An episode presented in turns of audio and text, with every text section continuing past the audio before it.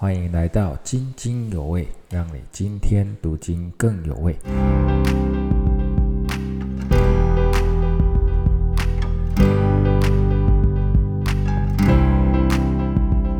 弟兄姐妹平安，今天我们的灵修进度进入约翰一书第二章二十七到二十九节。你们充足所受的恩高常存在你们心里。并不用人教训你们，自有主的恩高在凡事上教训你们。这恩高是真的，不是假的。你们要按这恩高的教训住在主里面。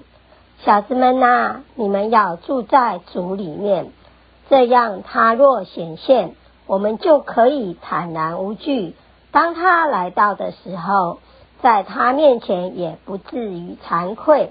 你们若知道他是公义的，就知道凡行公义之人都是他所生的。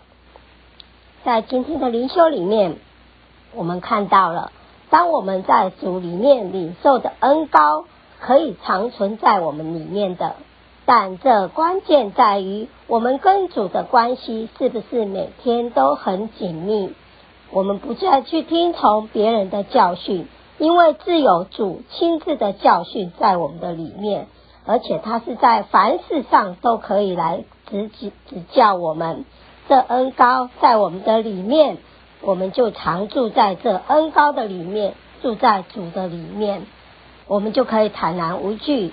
就像我们每天回到家当中，相信我们不是恐惧战惊的。